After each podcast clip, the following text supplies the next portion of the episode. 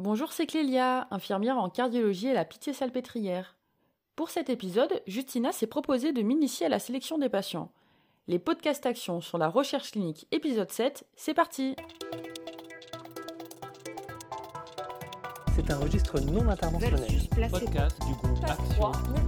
Voici le formulaire de consentement. La recherche clinique libre et éclairée.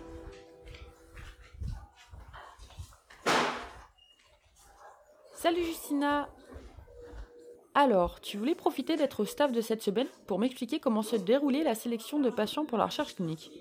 Si tu assistes aux réunions du matin dans le service, j'en déduis qu'il y a un intérêt pour vous. Concrètement, tu y fais quoi? Alors, participer au staff nous permet deux choses de suivre des patients qui ont été déjà inclus et sont encore hospitalisés dans le service. Et la deuxième chose, c'est d'effectuer une première identification de potentiels nouveaux patients. Vous faites une identification de patients alors qu'ils n'ont rien signé Ça se fait ça? Alors, je te rassure, ce que je fais là, c'est tout simplement repérer les patients qui présentent certaines caractéristiques principales pour certaines études. Euh, Lors de ce prescreening, on s'intéresse principalement au diagnostic d'hospitalisation, à certains antécédents médicaux et éventuellement à certains résultats biologiques déjà disponibles. Avant de pouvoir aller présenter une étude, il faut être sûr que le patient présente le profil recherché. Et tout ça sans lui avoir parlé ou demandé l'autorisation On se contente de revoir les données disponibles dans le dossier du patient, celles qui sont collectées dans le cadre de sa prise en charge. Hmm, donc tu repères simplement certains critères principaux chez certains patients pendant le staff, et c'est après que tu iras regarder en détail s'ils correspondent parfaitement à la population recherchée pour une étude précise. Exactement. Et cette phase de repérage s'appelle du prescreening. Oui, J'imagine donc qu'un prescreening vient forcément avant un screening. tout à fait. Si dans certaines études le prescreening peut suffire à sélectionner les patients, car euh, les données disponibles seront euh, suffisantes pour euh, cela, il peut arriver que l'on ait besoin d'informations supplémentaires, ce que peut impliquer de devoir faire des examens spécifiques pour vérifier si le patient peut ou pas participer à une étude donnée. Et ça, ça implique une chose extrêmement importante Comment ça? Que l'on ait déjà informé le patient et que l'on ait recueilli son consentement.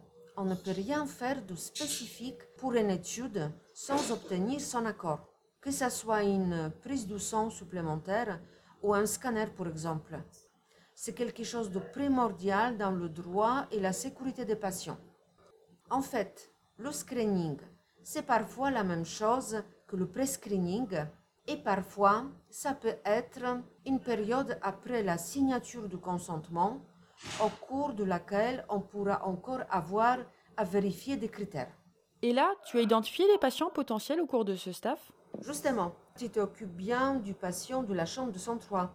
Il pourra peut-être être un bon candidat. Il me manque juste de vérifier s'il est bien diabétique. Ah, j'ai envoyé le prélèvement au laboratoire tout à l'heure. Les résultats devraient arriver dans la matinée. Super. Et donc, s'il est diabétique, c'est bon, il peut participer Alors, s'il est diabétique, le médecin pourra aller le voir et lui présenter l'étude et lui proposer de participer. Paul Mhm. Voilà, pendant le staff, je veux que le patient de la chambre 203 pourrait potentiellement participer à une étude. Hmm, Ah oui, oui, c'est une très très bonne idée. Il faut juste attendre la confirmation s'il est diabétique avant d'aller le voir. Aucun problème, ça je peux regarder et après je peux, je peux aller parler avec euh, lui de l'étude. Euh, par contre, est-ce que tu pourrais me donner s'il te plaît la liste des critères d'inclusion que je puisse revérifier en détail? Oui, bien sûr, je te donne tout de suite. Super. Hmm. Et, euh, et toi Clélia qui t'en occupe, est-ce que le patient te semble bien pour une, une étude thérapeutique? Eh ben écoute, il a l'air sérieux et semble avoir bien compris ce qui lui est arrivé et ce qu'il va devoir faire pour éviter que ça ne se reproduise. Je pense qu'il sera observant. Eh ben super Alors attends, je regarde dans les critères d'inclusion. Euh, ah, il faut qu'on vérifie un résultat de Doppler et il n'en a pas eu. Oui, mais ça, c'est un examen rajouté en plus, donc on ne pourra le faire que si le patient est d'accord pour participer à notre étude une fois le consentement recueilli. Ok, eh ben écoute, je t'appelle pour la suite. Merci Paul. Et donc maintenant, Ah bah pour ce patient, on va attendre les résultats du laboratoire et retour du médecin. Mais moi, en attendant, j'ai d'autres candidats potentiels à signaler à Nicolas. ah, tu identifies aussi pour les autres? Oui, c'est le travail d'équipe. Tu me tiendras au courant pour mon patient Pas de souci, à tout à l'heure. À plus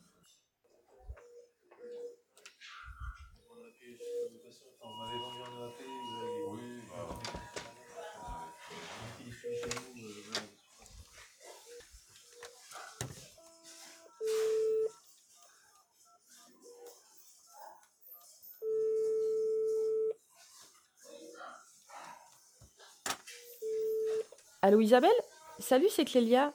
Dis-moi, tu aurais 5 minutes à me consacrer? J'aurais une question à te poser.